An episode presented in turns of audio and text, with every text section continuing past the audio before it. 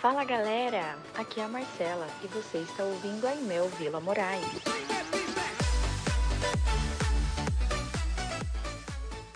Gálatas capítulo 5. Mesmo assentados, diz assim a palavra do Senhor. Para a liberdade foi que Cristo nos libertou. Permanecei, pois, firmes. Não vos submetais de novo a jugo de escravidão. Eu, Paulo, vos digo que se vos deixar de circuncidar, Cristo de nada vos aproveitará. De novo, testifico a todo homem que se deixa circuncidar, está obrigado a guardar toda a lei. E Cristo vos desligastes, vós que procurais justificar-vos na lei, da graça decaístes. Porque nós, pelo Espírito, aguardamos a esperança da justiça que provém da fé. Porque em Cristo Jesus, nem a circuncisão, nem a incircuncisão tem valor algum, mas a fé que atua pelo amor. Vós corrieis bem, quem vos impediu de continuar a desobedecer à verdade? Esta persuasão não vem daquele que vos chama. Pouco de fermento leveda toda a massa. Confio de vós no Senhor, e não alimentareis nenhum outro sentimento. Mas aquele que vos perturba, seja ele quem for, sofrerá a condenação. Eu, porém, irmãos, se ainda prego a circuncisão, por que continuo sendo perseguido? Logo está desfeito o escândalo da cruz. Tomara até se mutilassem e vos incitam à rebeldia. Oremos. Pai, obrigado pela porção da tua palavra, obrigado pela tua igreja. Pedimos que a tua palavra, Senhor, tenha unção nesta manhã, poder, esclarecimento, trazendo verdade aos nossos corações. Sabes a necessidade de cada coração aqui, cada coração possa ser verdadeiramente, ó Deus, alimentado, encorajado e livre, livre para viver a verdadeira liberdade em Cristo Jesus. Porque é no nome dele que oramos, pedimos e agradecemos. Amém. Nós estamos, irmãos, caminhando aí para os finalmente da exposição da carta de Paulo aos Gálatas. A gente lê assim, quem nunca leu a Bíblia, lê um texto desse, fala assim: Meu Deus do céu, não entendi nada. É, parece que é um texto complicado. Mas se você está acompanhando a série desde o começo, você sabe que o assunto aqui é que Paulo está chamando a atenção da igreja da Galácia para que eles não vivam mais na lei, mas que eles vivam na graça, eles vivam na liberdade em Cristo. E o que está acontecendo aqui é que os judaizantes, as pessoas que não eram, os judeus, que diziam ser conversos a Jesus Cristo, mas que queriam que as pessoas praticassem a lei para serem salvas, é, estavam dizendo era que a doutrina da graça que Paulo pregava era perigosa. A doutrina da graça que Paulo prega, ela é, ela é perigosa, diziam os judaizantes. Ela substitui, eles diziam o seguinte: Paulo pregando essa mensagem dessa graça, essa graça não, não, não é liberdade, essa graça, na verdade, é licenciosidade, é licença para as pessoas viverem no pecado, porque já que ninguém vai seguir a lei, já que não tem lei, então quer dizer que a gente pode fazer o que a gente quiser, está liberado geral. É isso que Paulo está pregando, diziam os judaizantes colocarmos de lado nossas regras e padrões elevados, as igrejas vão se desintegrar, o pecado vai comer solto, o povo vai viver no pecado, ah, porque tudo é graça, é bondade, tudo é favor, então a gente pode pecar porque a graça de Deus já proveu tudo para nós. E os legalistas do século 21 pensam igual até hoje, irmãos. Eles dependem da carne, dependem da força do braço, dependem da justiça própria, vivem para si, buscam louvor de homens, mas não buscam a glória de Deus, criticam os que pregam a mensagem da graça. E o apóstolo Paulo, então, ele vem para chamar a atenção da igreja de, da Galácia, para que eles não caiam nessa lábia, para que eles não caiam nesse legalismo de novo. Por que não cair de novo no legalismo? Por que não se submeter de novo a viver uma vida sob a lei, mas sob a graça de Deus? Porque, irmãos, viver sob a lei Viver sobre o legalismo é se colocar debaixo de escravidão, novamente. Ele vai dizer aqui no capítulo 5, no versículo 1: Para a liberdade foi que Cristo nos libertou. Permanecei, pois, firmes e não vos submetais de novo. Versículo 1, filho. Acompanha aí. Para a liberdade foi que Cristo nos libertou. Permaneceis, pois, firmes e não vos submetais de novo ao jugo da escravidão. O que, é jugo? Jugo, irmãos, é, é a escravidão. Jugo é aquele trabalho pesado no qual você está sob o controle de alguém que exerce sobre a sua vida esse, essa escravidão. Quando a gente olha para o Antigo Testamento, o povo hebreu ficaram, o povo hebreu ficou 400 anos sob a escravidão do povo egípcio, sob jugo, sob opressão, sob, sob a maldade deles. E então Moisés veio e os libertou da escravidão, tirando eles do Egito para uma vida nova, para uma vida de liberdade. Quando você entregou sua vida para Jesus Cristo, Jesus veio para te libertar do jugo. Que jugo? Do jugo da lei. Do jugo da lei. E quando você se submete à escravidão da lei, ele está falando aqui não se submeter de novo à escravidão da lei, você começa a viver debaixo de uma opressão de autocobrança, de condenação. Poxa, eu não estou conseguindo cumprir os mandamentos de Deus. Poxa, a Bíblia diz que eu não devo fazer isso, mas eu quero me esforçar para agradar a Deus, e o bem que eu quero fazer, esse eu não faço, o mal que eu não quero fazer, esse eu faço. Quem vive sob a mentalidade da lei, quem vive sob a mentalidade do jugo, vive sempre nessa condenação, vive sempre nessa autocobrança. Mas quando Cristo veio, Jesus, irmãos, nos fez um convite. Vinde a mim, todos vocês que estão cansados e sobrecarregados. A gente entende que estar cansado e sobrecarregado, na verdade, consiste é, num cansaço físico, nas lutas da vida. É muito pior. É o cansaço do legalismo, é o cansaço da cobrança, em que as pessoas, por não compreenderem corretamente o Evangelho da graça, a verdade de Deus, elas começam a passar lutas, sofrimentos na vida, sim, mas tudo para elas é culpa, é consequência, é resultado de algo que elas não fizeram para Deus. E você passa a vida inteira, tem tanta gente na igreja que passa 10, 15, 20, 30, 40 anos debaixo dessa culpa, dessa condenação, de um cansaço espiritual, de uma fadiga, porque ela sempre se sente em falta com Deus. E porque ela sempre está em falta com Deus, as consequências estão tá aí, o resultado da vida dela. Ela não tem alegria, ela não tem felicidade, ela não tem prazer, é sempre cobrança, é sempre condenação. Jesus fala: Vinde a mim, todos vós que estáis cansados e sobrecarregados, e eu vos aliviarei. Tomai sobre vós o meu jugo. E o jugo, já falamos aqui, mas tem pessoas que não sabem, que não conhecem. Jugo era o nome que se dava aquela aquele pedaço de pau que conectava dois bois. Então aquilo, então você vê uma carroça, dois bois puxando a carroça, e aquilo que prende aqueles dois bois juntos na mesma direção é chamado de jugo. E aquele jugo tinha o objetivo de dividir a carga, o peso daquela carroça com aqueles dois bois para não ficar pesado nem para um nem para outro.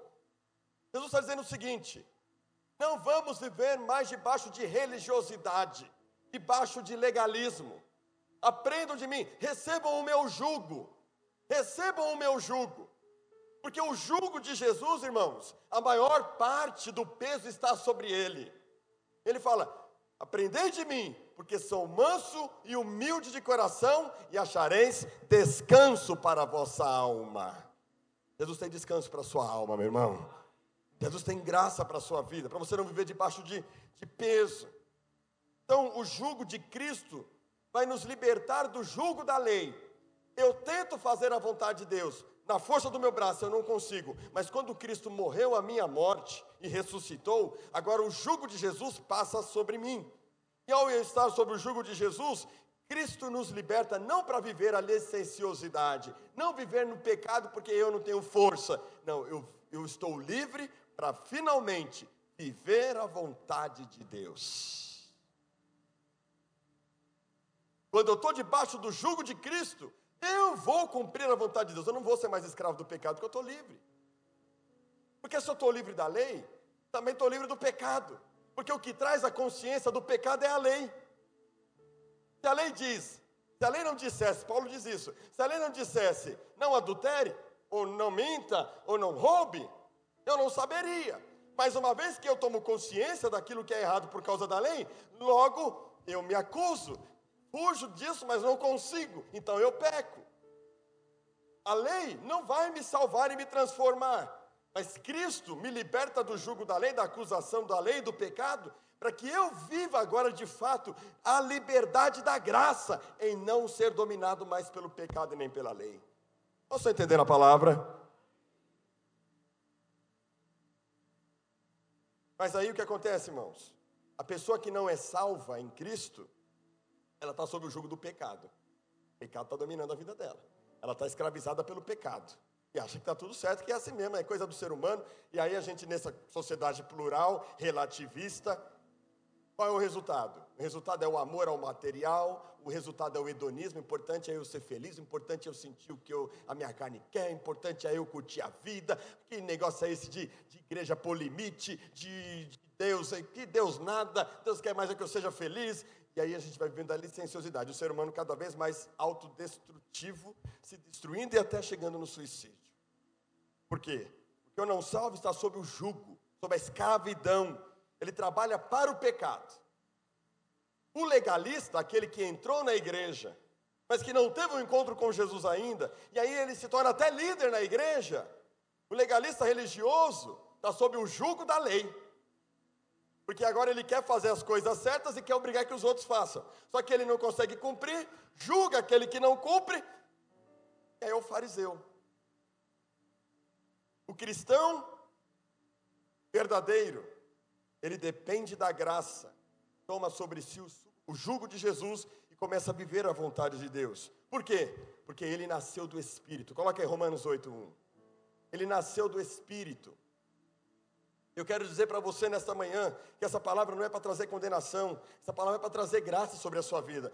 A gente tem pregado constantemente sobre a lei, sobre a graça, com um único objetivo, meu irmão: que você seja um crente livre, livre para viver o que Deus tem para você. Agora, pois, já nenhuma condenação há para aqueles que estão em Cristo Jesus, porque a lei do Espírito da vida em Cristo Jesus te livrou da lei do pecado e da morte. Porquanto o que for impossível à lei, que a lei não me transforma, não me muda, que estava enferma pela carne, isso fez Deus enviando o seu próprio filho em semelhança de carne pecaminosa. E no tocante ao pecado, ele não pecou. E com efeito, condenou Deus na carne o pecado, a fim de que o preceito da lei, mandamentos, se cumprisse em nós. Sabe como é que eu, ou seja, eu não vou viver na prática do pecado. Mas quando eu sou liberto pela graça de Deus em Cristo Jesus, eu vivo os mandamentos pelo Espírito. Porque eu nasci de novo. Quem nasceu de novo aqui? Tem um sermão de Wesley chamado. É o sermão número 3 dele. Cristãos que não nasceram de novo, né? Eu não lembro o título do sermão.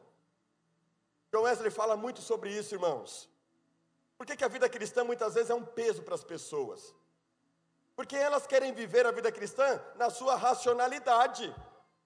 Querem cumprir regras, querem se sentir amparadas pelos seus atos de justiça, porque ela faz por onde? Porque ela se esforça. Então Deus vai ver o esforço dela, Deus vai abençoá-la, mas ela não consegue viver o que é viver a graça. Viver a graça não é viver para o pecado. Viver a graça é viver por fé, livre do poder do pecado. É nova criatura, você nasceu de novo. Você é nova criatura. Isso é fruto não do seu esforço, é fruto da sua dependência. E a coisa mais difícil para o ser humano, ainda mais no século 21, é depender de alguém. É depender de alguém. Agora imagina depender de alguém que você não está vendo. É que eu vou depender de quem? De Deus. Eu vou confiar que Deus vai cuidar de mim. Eu vou confiar que o Espírito Santo me conduz. Eu vou confiar que Ele provê. Eu vou confiar, meu irmão, é loucura. Por isso que Paulo fala, né? 1 Coríntios capítulo 1, versículo 18, ele diz, o evangelho, né, em diante, lá, a, a, a loucura da, da pregação da cruz, da mensagem da cruz. Escândalo para os judeus, loucura para os gentios, mas poder e sabedoria de Deus para todo aquele que crê. Nós somos agora guiados pelo Espírito. Mas quando você não entende, não vivencia essa graça, olha o que ele vai dizer no versículo 2: Eu, Paulo, vos digo que se vos deixar de circuncidar, Cristo de nada vos aproveitará. Em outra versão diz o seguinte: que não tem valor algum. Tem alguma versão aí que fala sobre valor? Uma Bíblia aí? A nova versão, a nova Almeida atualizada fala nessa. nessa... Você tem a Bíblia diferente ou é tudo igual aqui? Como é que está na sua versão aí? Se é, é diferente. Lê para mim. Pode ler, Giovana. Lê bem alto.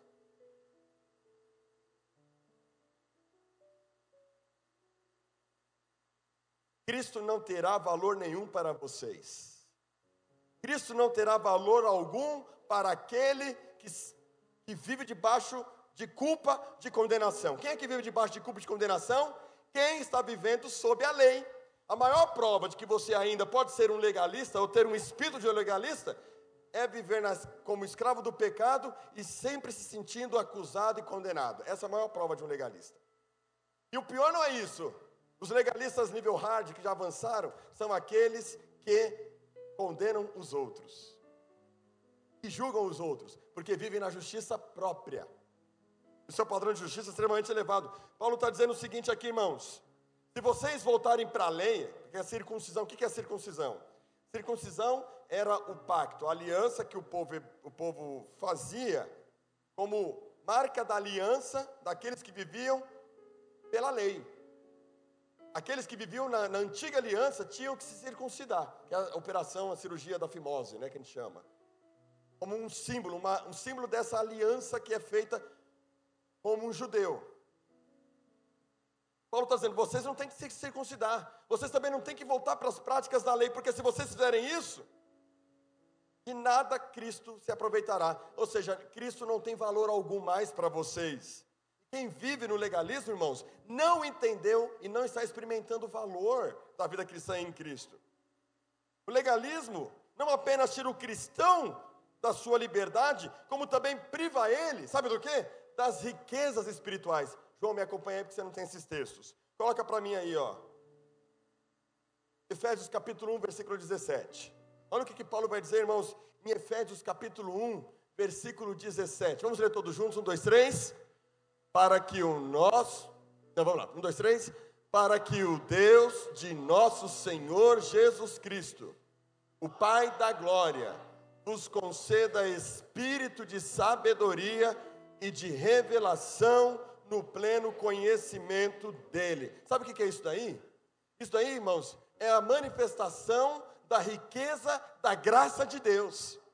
Quem conheceu a Cristo e experimentou da sua graça, essa pessoa está cheia de espírito de sabedoria e de revelação no pleno conhecimento de Cristo.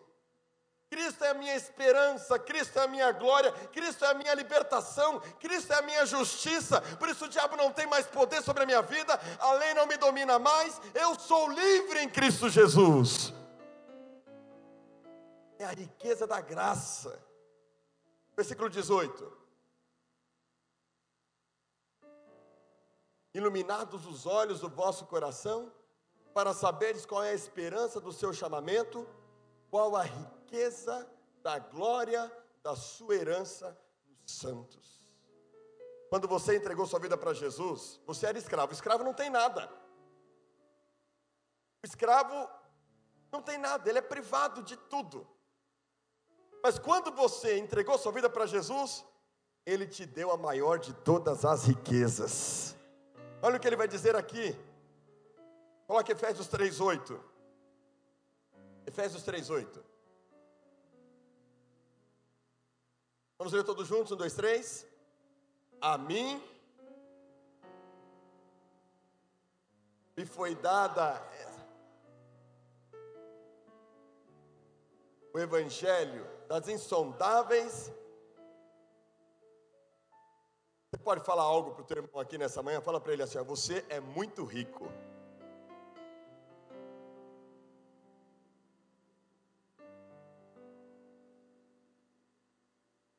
Você é rico do favor e da graça de Deus. Você é rico da bondade, mas quem não experimenta essa graça vive como uma pobreza espiritual. Vive privado da provisão de Deus. A esperança daqueles que não entenderam a graça é o outro. Sabe, irmãos, você tem duas opções: se decepcionar com a igreja, se decepcionar com o pastor, se decepcionar com o teu marido, com teu filho, com a tua mãe. Você tem você tem opção de achar que Deus está sendo justo com uns e injusto com você. Você tem a opção de viver o que a gente chama de justiça própria. São as facetas da justiça própria. Tem tanta gente infeliz, tanto crente infeliz, porque ele vive na justiça própria. Ele não, ele não consegue encontrar o maior de todos os valores. Saber que ele é rico, porque ele vive espelhado na justiça própria, no legalismo. A lei, irmãos, é como um ladrão que rouba essas riquezas da gente, que rouba a alegria da salvação, que rouba o prazer de servir a Deus. Por que, que eu vou me viver debaixo de opressão, debaixo de acusação, debaixo de condenação, se em Cristo eu sou livre? Por isso eu digo que todo crente precisa ter uma experiência de libertação da lei para se tornar um instrumento útil nas mãos de Deus e não viver mais sobre essa tirania do jugo. Nós não somos mais escravos, nem do pecado, temos que viver a nossa nova mentalidade. Agora, o que significa viver nessa graça? Viver nessa graça, irmão, significa depender da provisão abundante de Deus para todas as necessidades. Quem vive debaixo da graça tem tudo, porque tem o Pai, porque sabe que é filho, porque descansa na justiça dele Sabe que Ele pode prover sabedoria para você ser um líder. Sabe que, você, que Ele pode prover a riqueza que você precisa para liderar, para ministrar, para viver o seu casamento, para viver o seu ministério. Você está debaixo da, debaixo da justiça de Cristo. É vida plena, é vida abundante. Não é isso que Jesus fala? O ladrão vem para roubar, matar e destruir, mas eu vim para que vocês tenham vida e vida em. Agora é interessante o contexto de João 10,10. 10. A gente fala né, que o ladrão, só que se você ler o contexto lá de João 10, 10, Jesus está falando de quem? Dos fariseus. Cuidado com os lobos que entram lá, que entram por trás. Eles não são, eles são lobos, eles, são, eles estão trazendo legalismo, eles roubam a alegria, eles roubam a paz, eles vivem condenando vocês. E é isso que a religião faz, irmãos. A religião coloca jugo. A religião diz que você tem que fazer por merecer. A religião diz que você tem que comprar tantas chavinhas, que você tem que fazer tantas promessas, e então Deus vai ver o seu esforço e Ele vai te abençoar. Mas viver na dependência da provisão de Deus, quer dizer para você, Deus tem um marido para você, você que não é casada. Você que não é casado, Deus tem uma esposa para você. Confia na graça. Se você quer casar, confia na graça.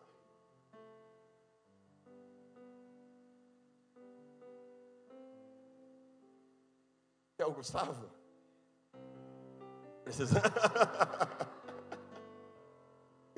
confia nessa graça, ela é para tudo na vida. Mas quando a gente não confia na graça, sabe o que a gente faz? É, Deus me abandonou, Deus não se importa comigo, e a gente começa a entrar na cegueira do entendimento. A gente não vive o pleno conhecimento dele. Vamos entender a palavra? Em Cristo você é livre e pode desfrutar de tudo que a graça provê. Mas eu tenho vivido verdadeiros milagres, um atrás do outro. Tenho visto a riqueza insondável de Deus. Sabe, Deus, nós estamos gerando obreiros aqui, pastores. O Tiago vai para Goiás, né? Vai assumir a igreja lá em Lusiânia. Aí alguém vai falar assim: Poxa, agora, antes era só o pastor Rodrigo, agora já é pastor Rodrigo e pastor Fabiano. Nós liberamos o Adriano, aí Deus fez uma, uma bênção. E Deus está levantando o Diego, o Diego está aspirando o ministério, o Igor, o Caio, o Lucas. O que mais? O Anderson, o Canevaró. É tanta gente que eu já nem lembro os nomes direito já dos meninos. A Mila, todo mundo, todo mundo se formando. O ano que vem vai uma galera para o seminário. Vai o Igor, vai o Amauri, vai o Caio, até o Clênio vai para o seminário, né? O Clênio está querendo para o seminário ano que vem. Quem mais vai para o seminário aqui? O Alex tem que terminar o segundo grau. Vai estudar, rapaz.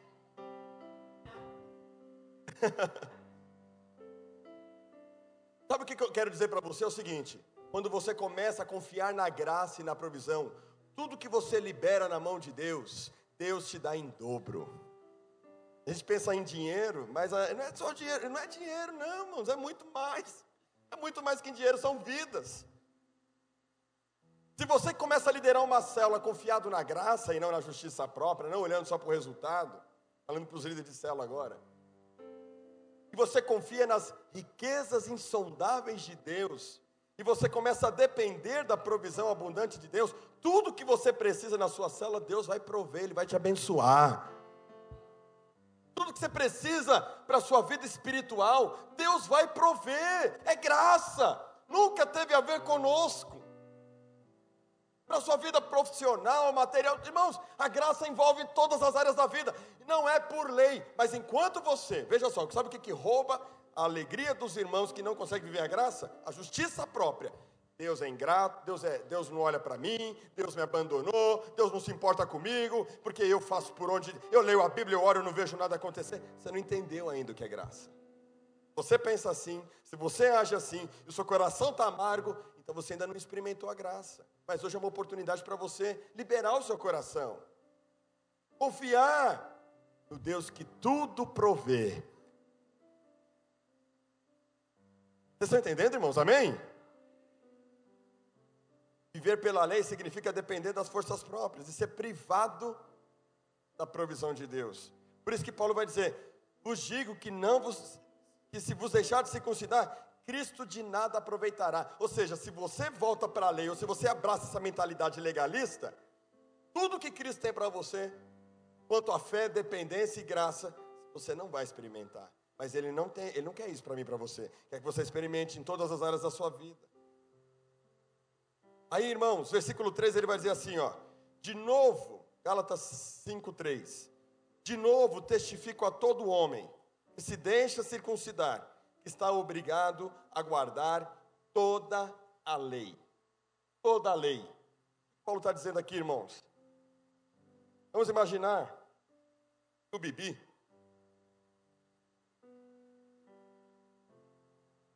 Cara correto, íntegro, milionário,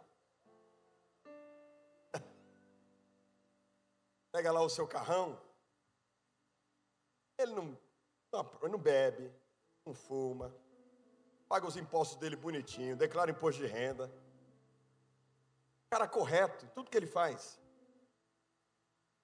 Cuida da sua esposa, da sua filha, o pai presente, não burla a lei. Mas aí um belo dia, ele está lá com o seu carrão lá na Faria Lima, andando lá, Aí ele passa o farol vermelho. Aí, o tiozinho da CT, o Samuel.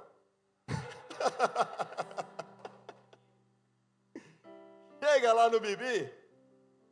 Fala aí, você passou o farol vermelho. Isso, ele começa a enrolar. Aí o Bibi fala assim: Pô, Samuel, a gente é da mesma igreja. Samuel, você sabe, eu não bebo, eu nunca dirigi alcoolizado, sempre paguei meus impostos, sempre fiz tudo certo. E só porque eu passei esse farol vermelho, você vai me dar uma canetada, Samuel? É a lei. É a lei. E ele vai ter que pagar, vai tomar multa e vai ter que pagar. O que, que Paulo está dizendo aqui, irmãos, no versículo 3? De novo testifico a todo homem que se deixar de considerar, que está obrigado a guardar o que, irmãos? Se você escolhe viver pela lei, mostrar para Deus, você está fazendo por onde? É exatamente isso. Você pode fazer tudo certo, mas se você errar em uma coisa, já era, você transgrediu toda a lei. Você pode não aprontar nenhuma, mas se errar uma, até que involuntariamente, você é transgressor de toda a lei. Porque é a lei. É o bojo da lei. O que Paulo, irmãos, está querendo dizer para essa igreja da Galácia? Ele mostra para a gente o seguinte, coloquei aí no boletim. Existem, com relação à lei, existem três tipos de pessoas. O primeiro tipo é o legalista. Ele é aquele que é escravo da lei, acreditando que a sua relação com Deus depende da sua obediência aos mandamentos da lei. Nunca sente paz com Deus, porque está sempre em débito. Pastor, como é que eu sei que eu, tô, que eu tenho esse pensamento? Simples, olha para a sua vida. Aí eu estou infeliz com a minha vida.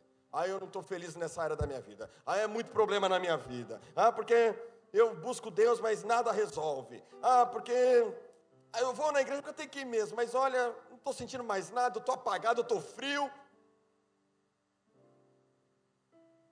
Se a gente averiguar, ir a fundo, a gente vai descobrir uma faceta da lei dentro de você.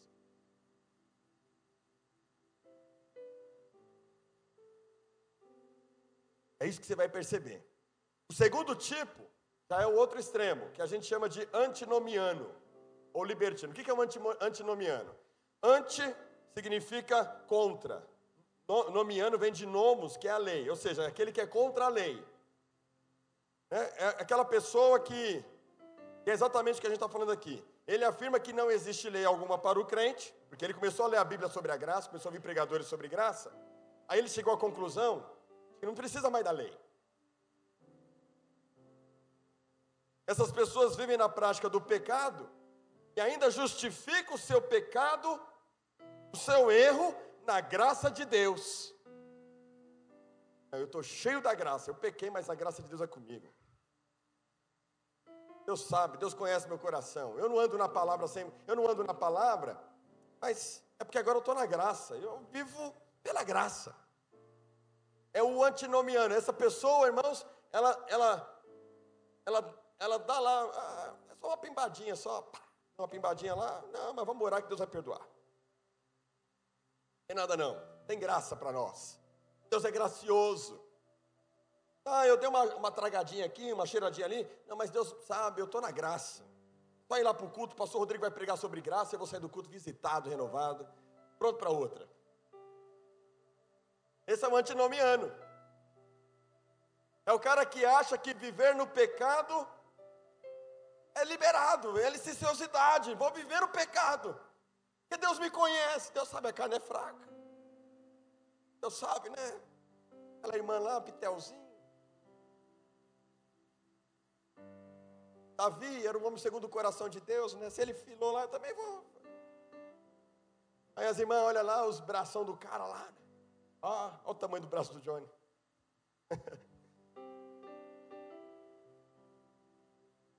ah, ele é casado. Mas não tem nada não, tem graça de Deus para nós. Aí ainda chega cheio do espírito de prostituição e fala assim: e aí, varão? Porque nós estamos na graça, tá entendendo? Estamos na graça. Está liberado geral. Vamos viver segundo a vontade dos nossos olhos, porque agora é graça. É da ceia, está liberado geral, porque é graça. Ela não entendeu, foi para o outro extremo. Um está no extremo do legalismo, outro está no outro extremo do pecado.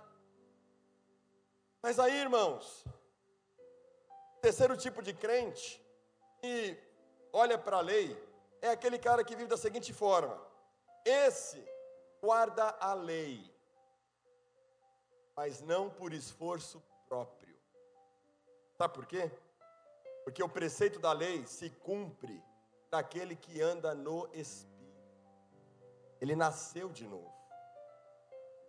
Porque ele nasceu do Espírito, ele vive pelo Espírito. Coloca para nós Gálatas 5,16. Ou seja, você não vai viver a lei para provar algo para Deus, mas você também não vai viver na graça achando que está tudo liberado porque não tem nada para provar para Deus. Digo, porém, vamos ler todos juntos: um, dois, três.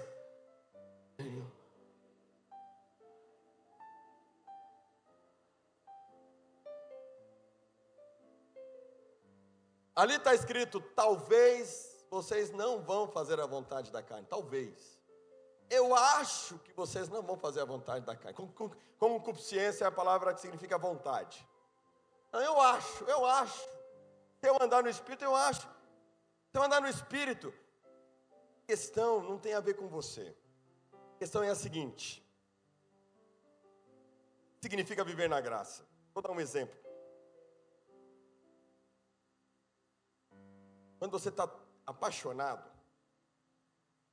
está muito apaixonado, está com o seu coração queimando pela sua esposa, é. Vocês estão vivendo uma relação assim, de lua de mel. Vão aparecer outras mulheres. Ou então vão aparecer outros homens. Você é apaixonado pelo seu marido. Você pode até achar bonito. Mas o seu coração só vai para uma direção. Percebe que é uma obra do Espírito mesmo? Quando eu estou cheio de Deus, irmãos, apaixonado por Deus, os pratos vão aparecer, as tentações vão estar diante de mim, mas eu não vou viver acusado, dizendo a minha carne é fraca, ou vou dizer, não, está liberado geral porque a graça me abençoa. Não, eu, eu, sou, eu nasci de novo, eu tenho uma outra natureza, eu tenho um outro olhar, o olhar do Espírito. O Espírito vai me fazer cumprir o que ele mesmo determinou. Coloca aí Ezequiel capítulo 36, versículo 24. Ezequiel 36, 24. Tornar, tá no, to, não, próximo, passa. Ó, próximo. Dar-vos-ei coração novo, e porei dentro de vós espírito novo. Espírito está com letra minúscula. Está com letra maiúscula. Por quê? O que é espírito novo? Uma nova, um novo sentimento, uma nova disposição interior, uma nova maneira de sentir, uma nova mentalidade. Tirarei de vocês o coração de pedra, que é fruto da lei, e vou dar a vocês um coração de carne. E aí olha o que ele continua. Porei dentro de vocês o meu espírito, está com letra maiúscula, e farei não é você, é Ele. E farei, pelo meu Espírito que habita em vocês, que vocês andem nos meus estatutos e guardem os meus juízos e obedeçam os meus mandamentos. Ou seja, a única maneira de você agradar a Deus, meu irmão, é estando cheio de Deus, é deixar Deus assumir o controle. Amém, irmãos? Por isso a coisa mais apaixonante é ser cheio de Deus. E a maior batalha do diabo é colocar a culpa na sua mente. Ele quer que você se sinta acusado. Quando você busca ser cheio de Deus, mas está acusado, o que, que você sente ao entrar na presença de Deus? Culpa, vergonha, você não tem vontade mais de orar. Ah, eu não consigo cumprir esse negócio. Ah, isso é muito. Esse negócio de ser crente, estou fora. Essa é a mentalidade de quem vive na lei. Mas quem vive na graça, que vive pelo Espírito, tem uma outra disposição. Ou seja, você agora está livre da lei, para fazer a vontade de Deus, livre de viver na lei, na força do braço, mas dominado pelo Espírito para fazer a vontade de Deus. Aí vai aparecer as obras da carne. Coloca lá, Gálatas 5, 19. Vou pegar aqui na versão a mensagem. A versão a mensagem, ela vai ajudar a gente a entender bem cada uma dessas dessas expressões. Gálatas capítulo 5, versículo 19, diz assim, ó.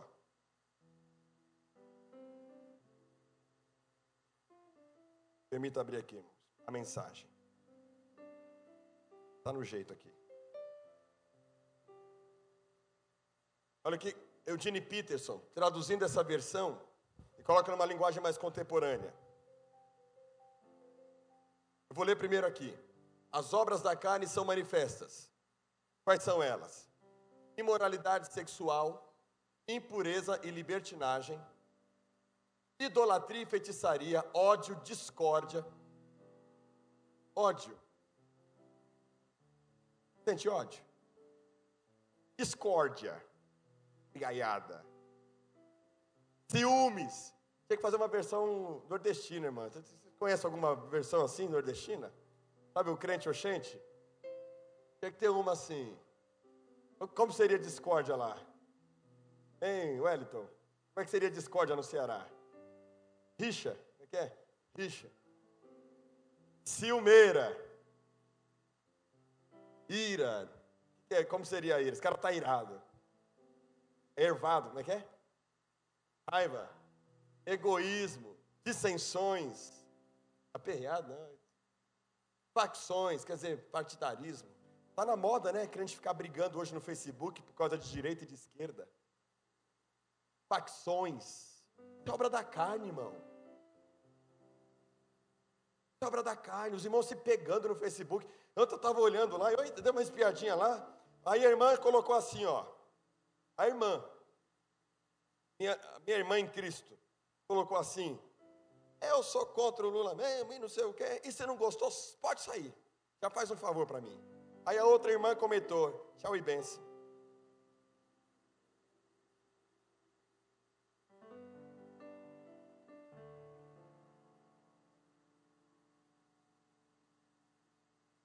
Sabe por quê, irmãos? Porque o povo está na carne.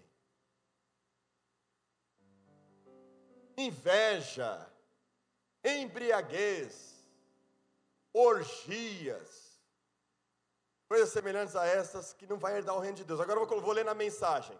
Olha como o Gene Peterson escreve isso. Todos conhecem o tipo de vida de uma pessoa que quer fazer o que bem entende. Lembra que eu falei no momento das ofertas, pluralismo, é, é, é, secularismo, o homem no centro. Fazer o que bem entende é o homem no centro. Sexo barato e frequente, mas sem amor nenhum.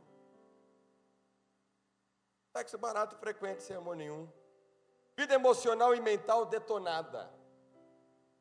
Busca frenética por felicidade, sem satisfação.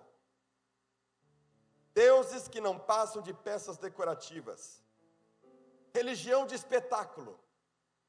Sabe quando você começa a procurar Deus nessas, nesses cultos loucos, o foco é só a emoção, mas não transforma caráter? Religião de espetáculo. Solidão paranoica.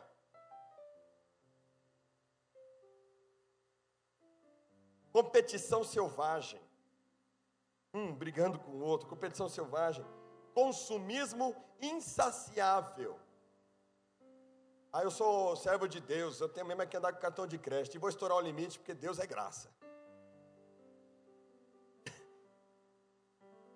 Eu, para eu me sentir bem, eu preciso consumir. É a carne, é o ego falando. Temperamento descontrolado. Eu sou assim, meu dizia o pastor, lembra o pastor Dori contando aqui do crente Gabriela? Eu nasci assim, eu vivi assim, Gabriela. Ah, meu irmão, eu me batizei, mas, a, mas o braço, a mão direita não desceu nas águas, não. O cara vier, ele vai saber o que, que é. É. Jesus perdoou todo mundo, mas eu não sou Jesus. Eu vou guardar raiva mesmo. E se vier, eu vou falar umas poucas e boas. Sabe por quê? Porque quando o pastor me batizou, só esqueceu de ungir minha língua. Entendendo? temperamento descontrolado, incapacidade de amar e de ser amado. Esse é o mal de hoje, irmãos. As pessoas não conseguem ser amadas. Quando eu falo aqui no culto, você é amado de Deus, meu Deus do céu. Quando alguém diz assim, é, esse povo não ama, na verdade é porque essa pessoa não se ama. Dá de se amar. Lares e vidas divididos, coração egoísta e insatisfação constante, costume de desprezar o próximo vendo todos como rivais. Sabe aquela síndrome da perseguição?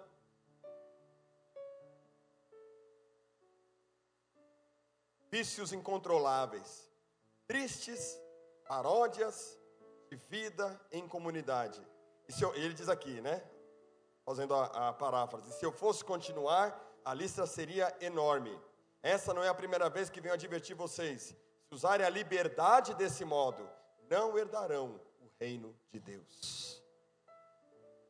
É forte. É forte. Mas eu quero dizer para você o seguinte: tem boa notícia para você nessa manhã. Mas vamos falar da vida com Deus. Gálatas 5:22. O que acontece quando vivemos no caminho de Deus? O que acontece quando somos dominados pela graça? Deus faz surgir dons em nós, como frutas que nascem no pomar, afeição pelos outros, uma vida cheia de exuberância, serenidade, disposição de comemorar a vida, hiperanimado, uma, um senso de compaixão no íntimo e a convicção de que há algo de sagrado em toda a criação e nas pessoas. Nós nos entregamos de coração a compromissos que importam, sem precisar forçar a barra, e nos tornamos capazes de organizar e direcionar sabiamente nossas habilidades. O legalismo não produz nada disso, apenas atrapalha. Para quem pertence a Cristo, seguir o próprio caminho e deixar para depois as necessidades dos outros são atitudes que ficaram cravadas na cruz. Já vivemos a vida do Espírito, o Espírito Santo habita em mim você. Você e eu podemos viver essa liberdade hoje se tem alguma coisa que está amarrando o teu coração, alguma coisa que está atrapalhando a sua caminhada, Jesus quer te libertar hoje para uma vida abundante, meu irmão. É isso que Ele tem para mim e para você. Graça, isso é graça. Não é viver no pecado, é viver livre dele, mas é viver essa alegria plena.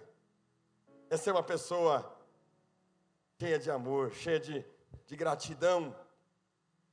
Olha o que ele vai dizer agora, capítulo 5, versículo 4.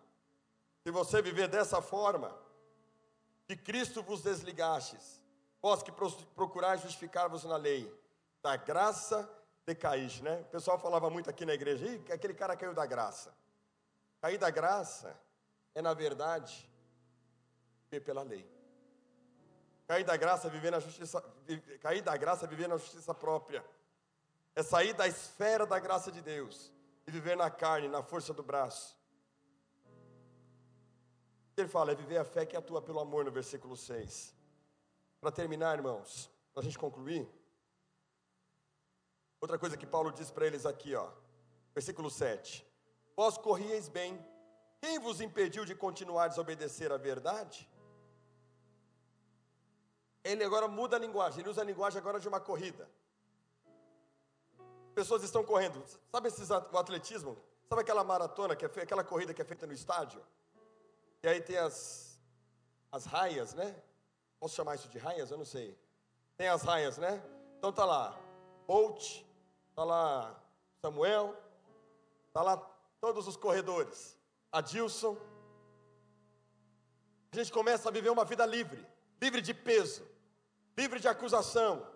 E a gente começa a correr a vida da graça, vida de liberdade, vida de plenitude. Está vindo a dificuldade, está vindo a opressão, está vindo os levantes, as acusações, mas você está dominado pela graça. Você não é mais escravo do pecado. Você está correndo, fluindo como líder. Sua liderança está crescente. No seu lar, a paz está reinando. De repente, irmãos, de repente, Samuel dá uma empurrada no, no Adilson.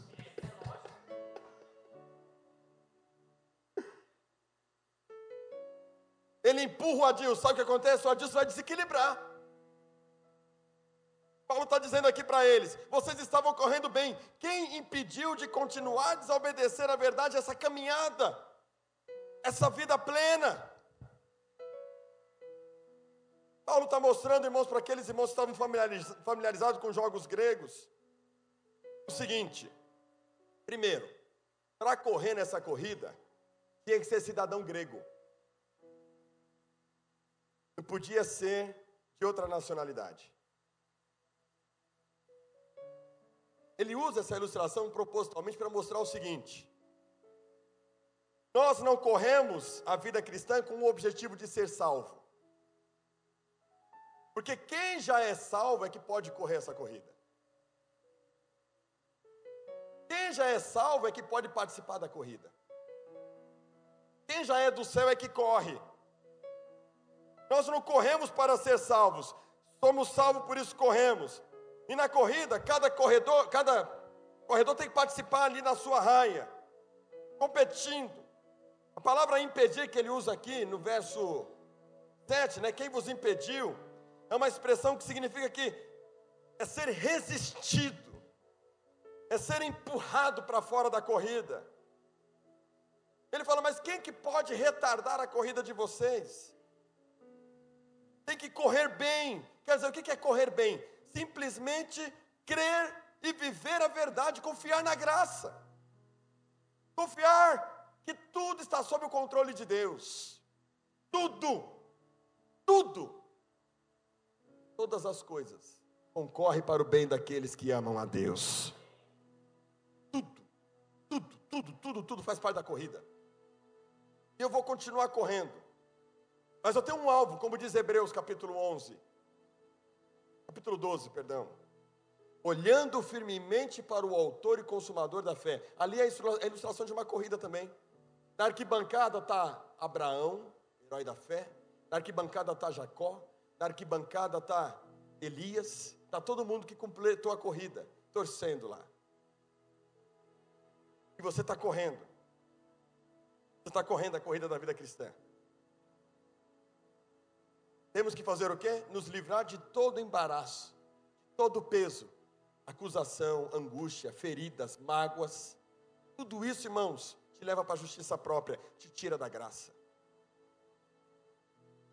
Mágoas, rancor, olhar para o irmão torto, deixar o coração azedar. Tudo isso torna a corrida pesada e pode te impedir de viver uma vida plena. Ele fala: vamos tirar todo o peso, toda acusação, vamos tirar tudo, vamos olhar firmemente para o Autor e Consumador da nossa fé. Ele que venceu a corrida. Qual? Troca da alegria que ele estava proposta. Prêmio. Não considerou o desprezo, a humilhação, o sofrimento. Quem está vivendo a graça vai sofrer, mas não leva em conta o sofrimento. Ele, ele leva em conta o prêmio que ele vai receber no final. Não estão entendendo a palavra, irmãos? Você vai correr a corrida da graça. Só aquele que obedece à verdade é um cristão equilibrado, que crê, que se comporta, sabe como? A graça. A graça. Eu quero te fazer uma pergunta nessa manhã, para terminar a mensagem. Tem alguma coisa te impedindo de correr? Permita hoje ser livre de tudo. Pede avançar. Pede de viver não mais sob controle da sua vontade, da sua justiça própria. Vai renunciar. Fala assim: Jesus, quero correr com você do meu lado. Quero ser livre. Quero viver a liberdade. Aí você vai ser um pastor feliz, hiperanimado. Você vai ser um líder de célula pleno. Você vai ser um crente feliz com o que você tem. Grato a Deus por tudo. Vai começar a admirar até as flores. Está chegando a primavera aí. Em casa, André começou a plantar um monte de coisa lá na janela. Lá. Tá lá. Manjericão, tomate. Miguel vibra com os tomatinhos que nascem lá. Vai começar a observar, as, ser grato a Deus por coisas tão pequenas. Porque você já tem tudo. Você é cidadão do céu. Desafios, irmãos, lutas, vamos ter todas elas todo dia. Mas nada vai roubar a alegria da salvação. Eu sou feliz porque eu sou pastor. Eu sou feliz porque eu sou crente. Eu sou feliz porque eu tenho a esposa que eu tenho. Eu sou feliz por causa dos filhos que eu tenho. Eu sou feliz por causa dos amigos que eu tenho. Eu sou feliz até mesmo, irmãos, por aqueles que ficam não me entendendo e que pegam no meu pé. Tudo a graça está trabalhando, agindo. Liberdade. Vida plena. Estou tão feliz que nem café estou tomando mais. Você acredita, Paulo? Bani o café da minha vida. Bani refrigerante da minha vida. Estou dormindo bem, acordo bem. Está tudo sob controle. Só tomo um pó de Guaraná de manhã para aguentar o dia. Só que na terça-feira eu tomei uma dosagem tão grande que eu nunca tinha tomado esse negócio assim. Dez e meia da manhã estava me tremendo. Falei, hoje eu não estou na graça, não.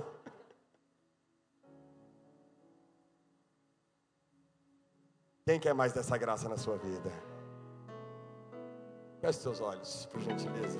Imel Vila Moraes. Culto aos domingos, às 10 e às 18 horas. Rua Sebastiano Mazzoni, 288, Vila Moraes, São Paulo.